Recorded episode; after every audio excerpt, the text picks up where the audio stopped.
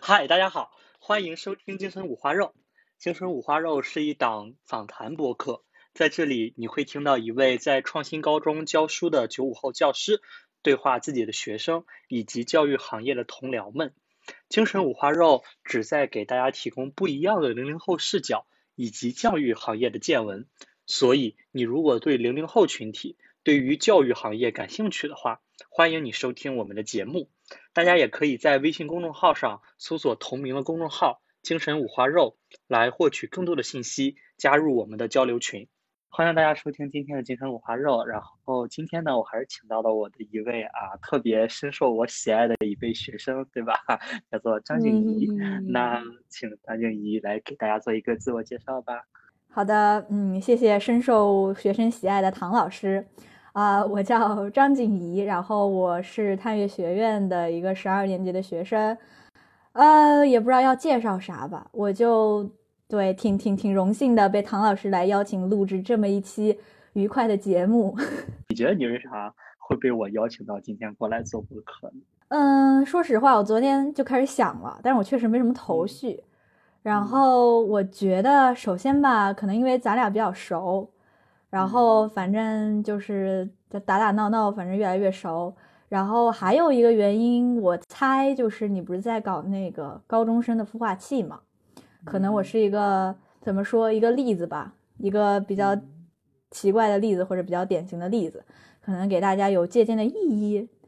哎，那你给大家说说你之前都干过啥呗？行。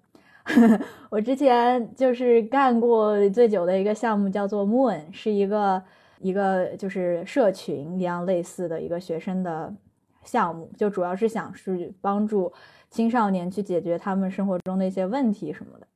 然后对，就是这么一个项目吧，挺挺简单的项目。嗯，那可没那么简单，张一，你能玩的东西可多了。那你为什么一开始想做这个项目呀？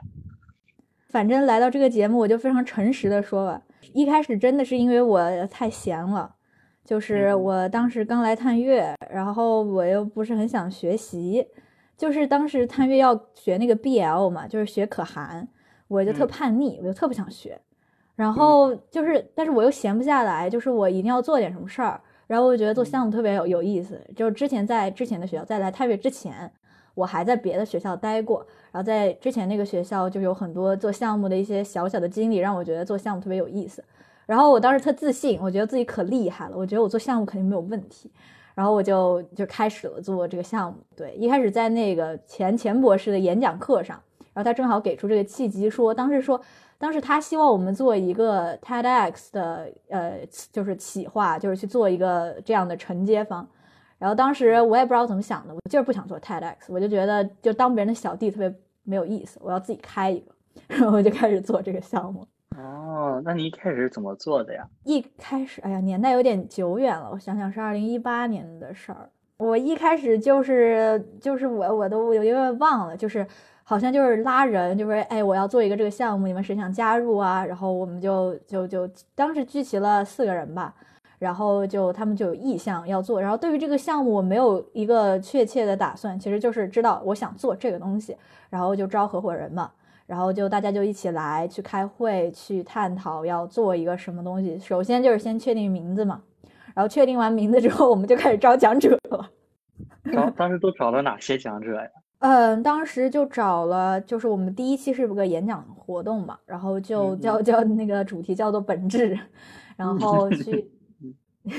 你这个笑声，有去找，其实我都我说实话，我忘了找到谁了。反正谁谁都有吧，就什么教育界的呀，然后什么学生啊，然后什么咋咋说呢？我个人觉得那是一次比较仓促的活动，然后很多讲者，因为我们改了次时间，当时是招。就是发了那个讲者的推文之后，发现那个一开始原定的日期根本没有办法举行，因为又要放假，然后又是场地不合适等等原因，然后就推迟了。然后推到第二次呢，我们之前招的讲者又都不行了，然后就就只有一个星期的时间，马上就要开讲了，就就疯狂找呀找周边的人，就是这个啊泼出去的，就是开发了推文的活动泼出去的水。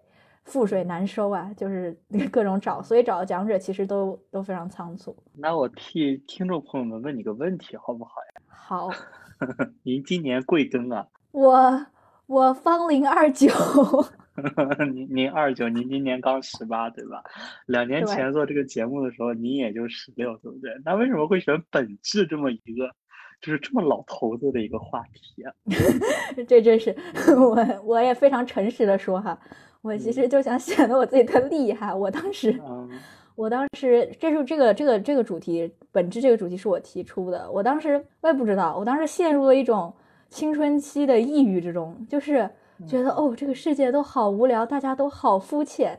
为什么人们总是走在路上，在那看手机，去追求追星，去看一些有的没有特别虚无的东西？我就觉得哦，这个世界大家真是太愚蠢了。然后我当时，我当时就说哦，我们要来点不一样的，我们要去探求本质，我们要去不追随这个这个这个大趋势，我们要从深从从底出发去看一看哦，原来是怎么样的这种感觉。那当时你们请来的讲者怎么讲的本质啊？大概其实他们都是从自己的身上出发，就是我们请了不同领域的讲者嘛。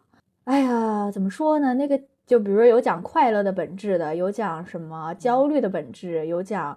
嗯，关于比如说乡村教育的本质等等，就他们其实是从各自的视角出发去讲一下他理解的这个本质在这个领域是什什么样。哦，那当时现场观众大概来了多少呀？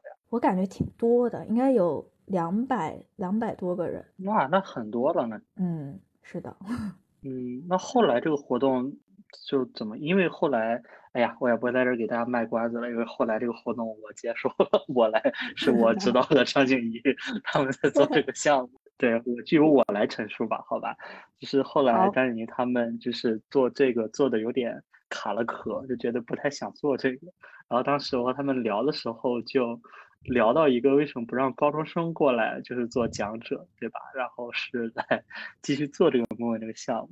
但是其实这个这个想法最后实施的其实也没有特别的成熟和完善吧，然后再加上一些反正莫名其妙乱七八糟的事情，就是这个梦这个活动其实做了一年多就也就暂停了，然后团队也就没有再继续做这个事情。你个人现在想想，就是这件事儿到后来因为可能因为学业啊，或者因为你们团队性格可能不太合适这些原因结束了。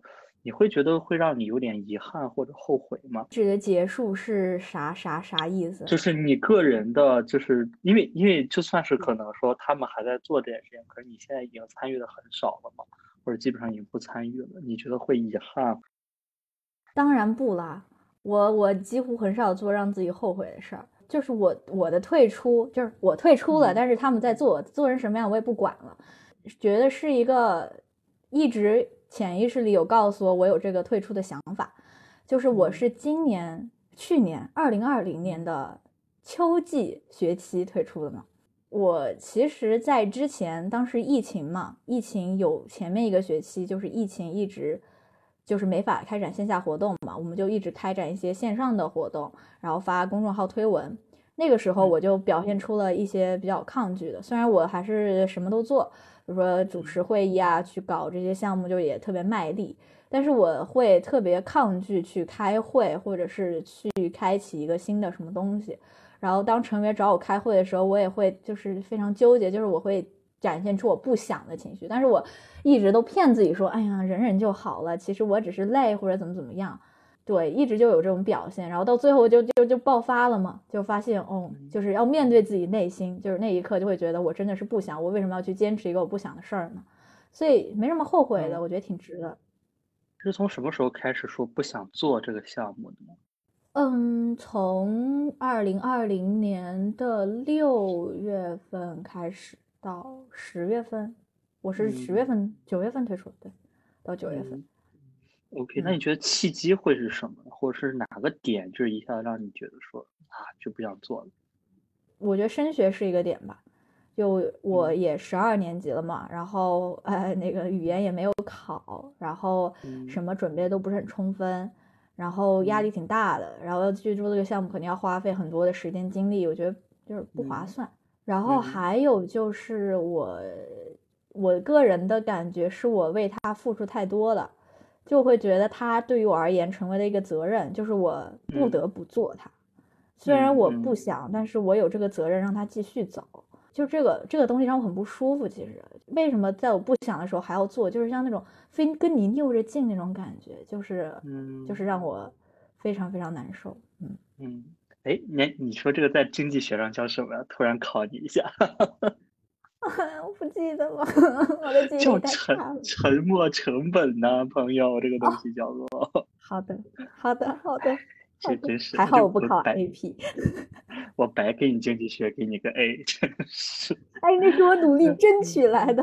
那你那你除了做这个项目之外，你平常的个人的喜好或者你你爱做些啥呢？哎呀，我爱做的事儿可多了，特别多。嗯我喜嗯欢看电影，然后喜欢读书，就看书，看的主要是文学，会喜欢就是摄影，然后喜欢搞艺术，就搞一些特别嗯猎奇的艺术，比如说比较邪点的艺术或者怎么怎么样，反正就怪、嗯怪是我的代名词。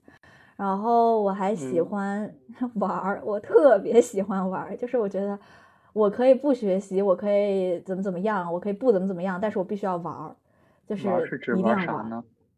不管是玩儿，不管是玩儿，比如说玩儿扑克呀，玩儿桌游啊，嗯还是玩儿，比如说玩儿，就是还是旅游啊，像这种玩儿、看展啊这种玩儿，就是嗯一切能让我感到快乐的事儿，我都觉得是嗯在玩儿。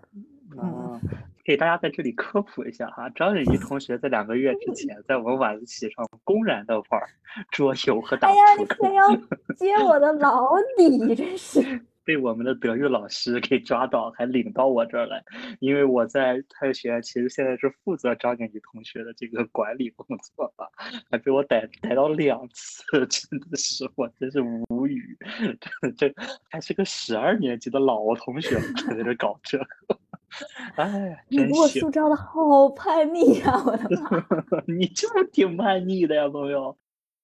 哎，你觉得你说在探月也好，或者是我不知道是不是在探月，还是说你们这个年代的人哈，就仿佛看电影啊，或者是嗯看就是搞艺术这个东西，就是还都是挺那种先锋的那种艺术，或者那种很我看不懂的那种文艺电影。你觉得会是探月的一种共性，还是说你们这代人的一个共性？肯定不是我们这一代人的共性，我特别的就是确信。我觉得不是，也不是探月的，是探月创始界的共性。我个人觉得是这样。嗯嗯 对不起，我感觉有点那个，但是我我自我个人确实有这种感觉。像探月创始界的大家，我因为我跟他们比较熟吧，然后会感觉到有强烈的这样的共性。我们都喜欢看一些就是奇奇怪怪的东西吧，在嗯正常人眼里看起来奇奇怪怪的。哎，既然说到这里，其实张远离是我们探月学院创始阶的一个学生啊，是我们探月学院第一批的学生。那你当时是为什么敢选择一个就是刚刚创立的一个学校，然后就是敢做他的第一批学生呢？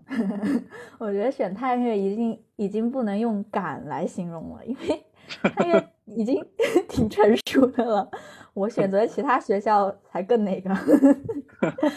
哎呀，说到这儿，张静怡，你来给大家讲讲你以前的教育经历呗，我觉得太颠覆大家的传统认 知了。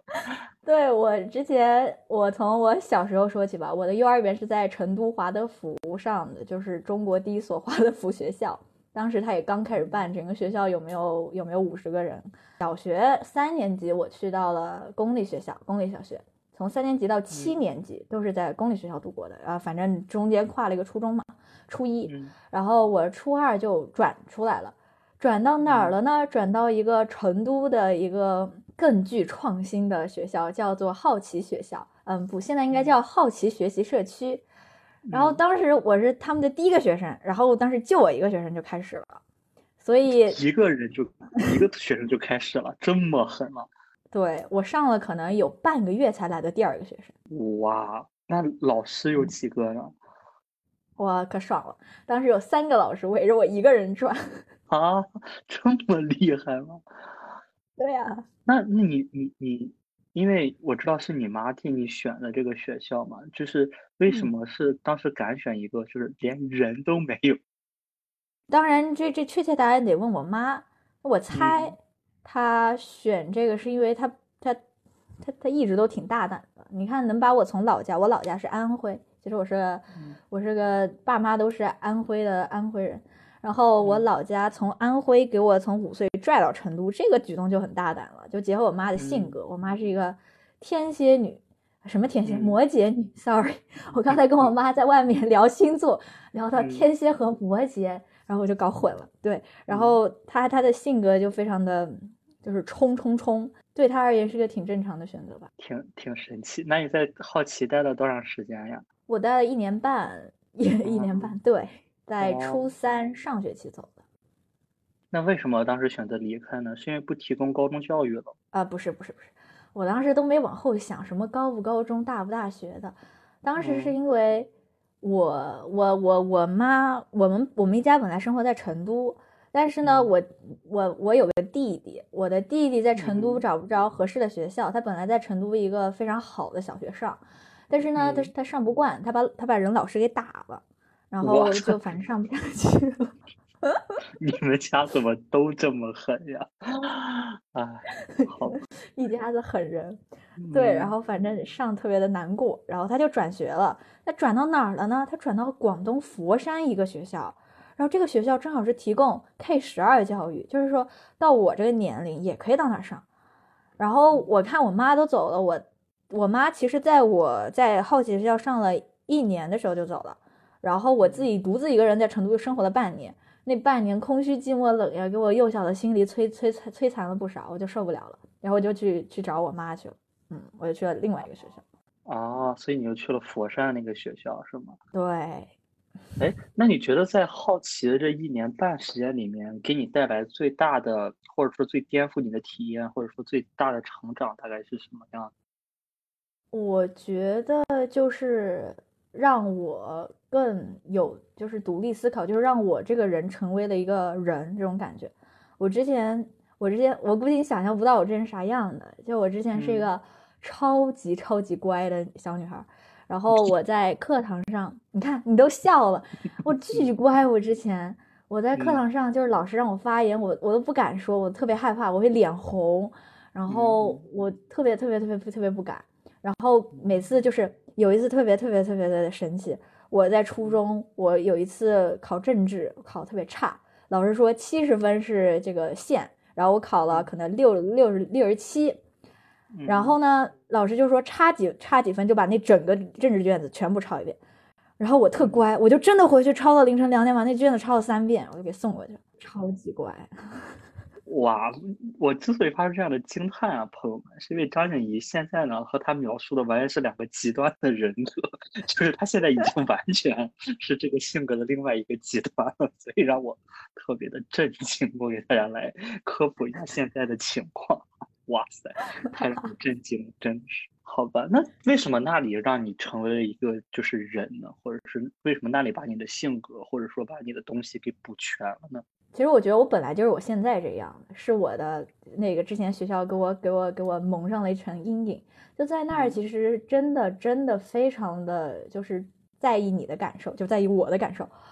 就是我去的前一个星期，前两个星期，我特别沉迷于这个电视剧，当时 我就就是什么都不干，我真的就在那儿看了两个星期的电视剧，然后上课也不上什么课，我就在那儿玩桌游。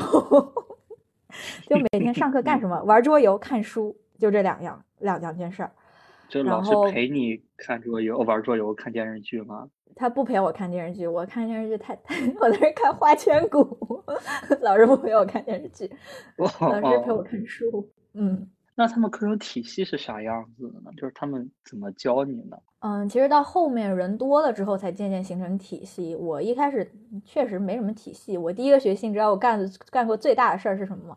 我建了一个烤面包的炉子，就真的或去那个建材市场买水泥、买砖，然后去就是真的去那个工地去砌那个炉子，然后刚搞好一个月就被政府强拆了。嗯，对。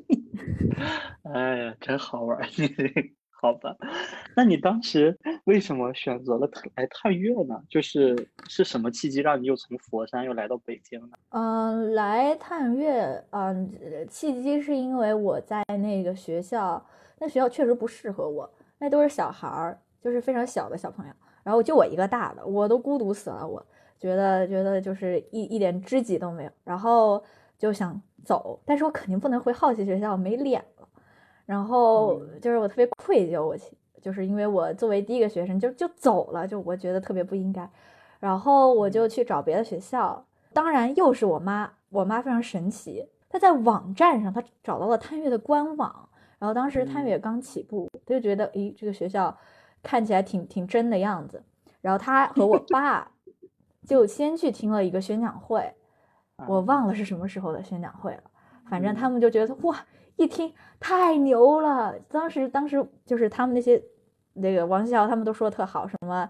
呃，第二年去成都建校区，三年到硅到硅谷。我想，哎呦，那他也在第三年，我就能去美国上学了，就觉得特好。然后就我妈就就说，你让我看看，我看了看，我也觉得，哎呀，还行，反正我也总得去个地儿。当时也没什么选择，我肯定不得去国际学校，因为我当时基础特别差，什么英语、数学什么样样啥都不会。来他们面试，就当时就去了，我应该是第二批，如果没有记错的话，我应该是第二批。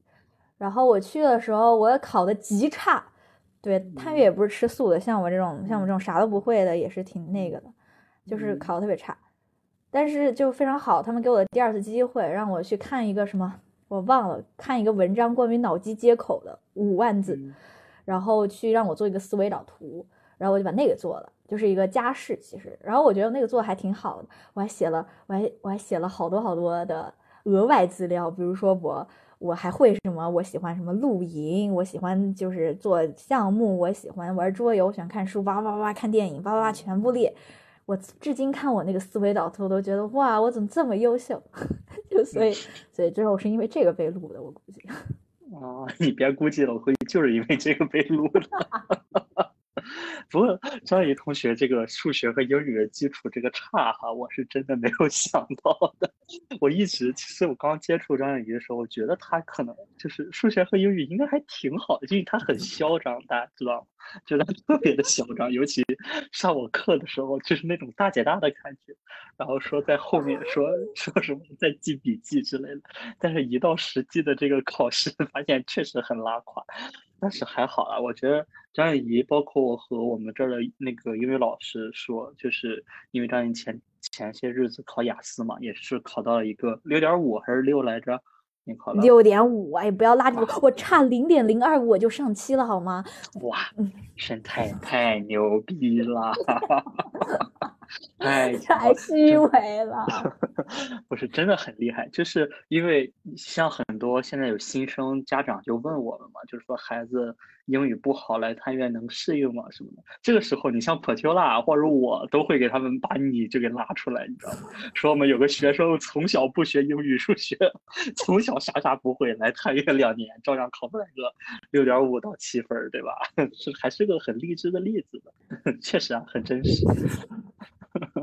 有，那你觉得就是对于你来说，因为你经历了教育，从小就挺颠覆的，到了探月的之后，还有在颠覆你的时候吗？就你还有什么觉得，就是探月也很不一样的地方？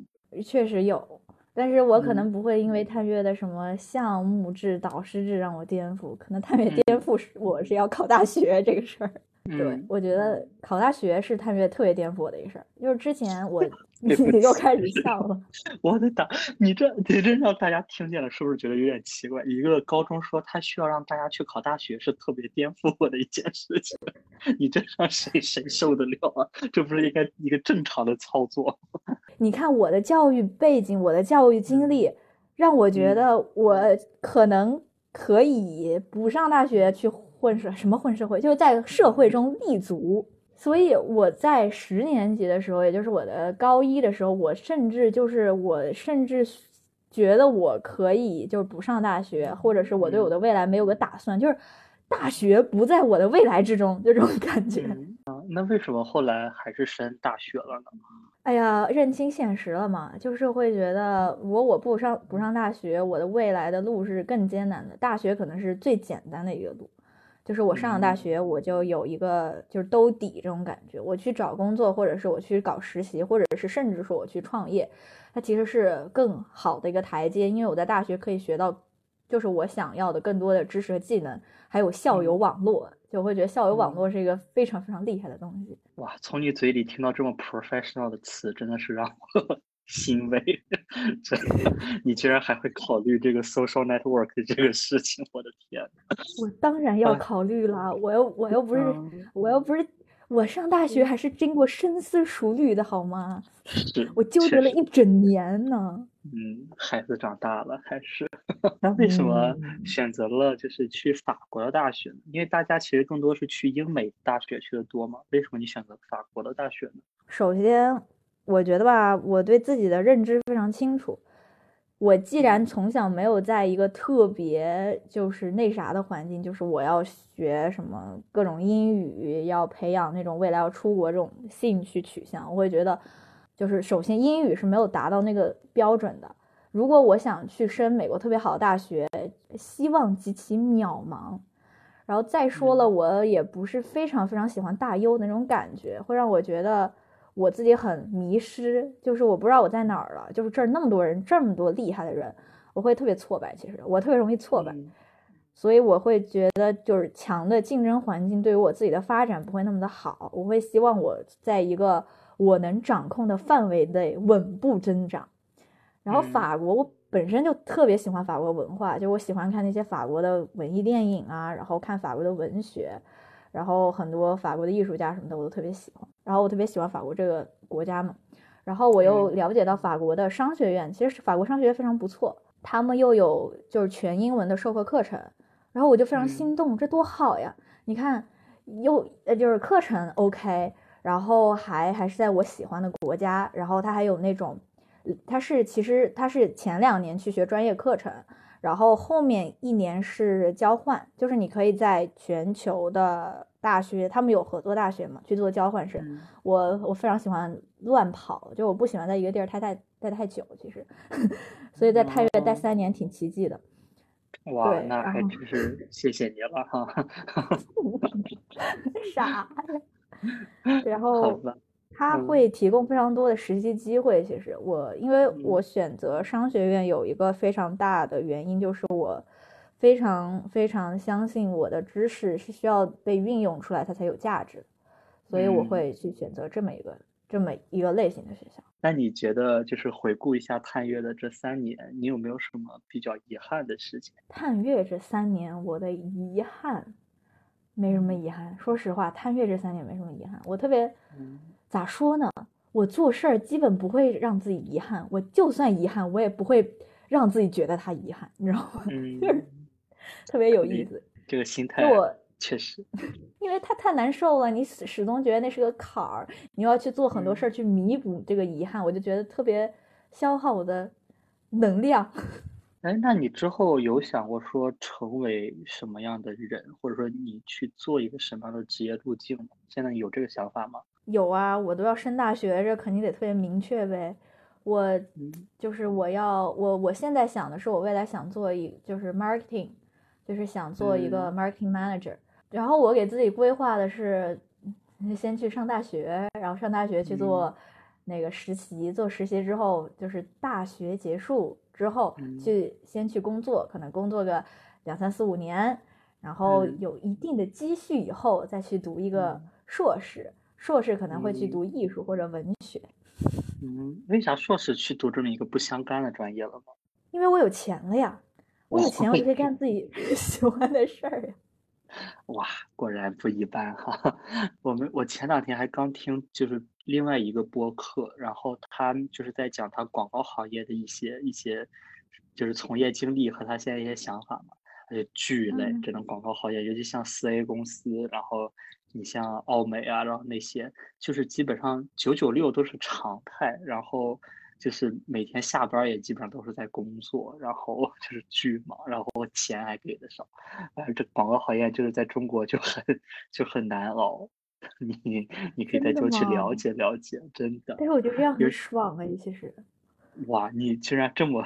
变态了吗？你这个人，我特别喜欢我自己忙碌状态。我闲的时候，反正反而不知道我在该干啥了。我的寒假就就是不知道该干啥了。对，哎，反正就是你你好好想想吧。真的，marketing 这个事儿不是好干的，而且不管是在甲方还是乙方，都特别特别难。但是如果你真的喜欢这个这个感觉的话，我觉得也没有关系。那个哦，那张雪怡在节目的最后，你有什么话想给就是我们的听众朋友们说的吗？明确自己要干什么很重要，其实保持一个好的心态也特别重要。就是做事儿的时候，也就是最好不要留遗憾吧。嗯，没了。你 你这话你自己都做事都没有遗憾，你告诉大家 不要留遗憾是吗？对呀，就因为我觉得我现在状态特别舒适，我希望大家也来体验一下我这种状态。可以，就是不管这个事儿就算做砸了，你也觉得他就是尽力了，是吗？对对，当然能不做砸就不要做砸。嗯嗯，好的好的，那我们谢谢张雨怡今天来参加我们访谈啊，特别好玩的一期。那期待你下回再过来和我们分享一下你的 可爱的经历，好吧？好的，谢谢张雨怡，好的，谢谢谢谢大家，拜拜。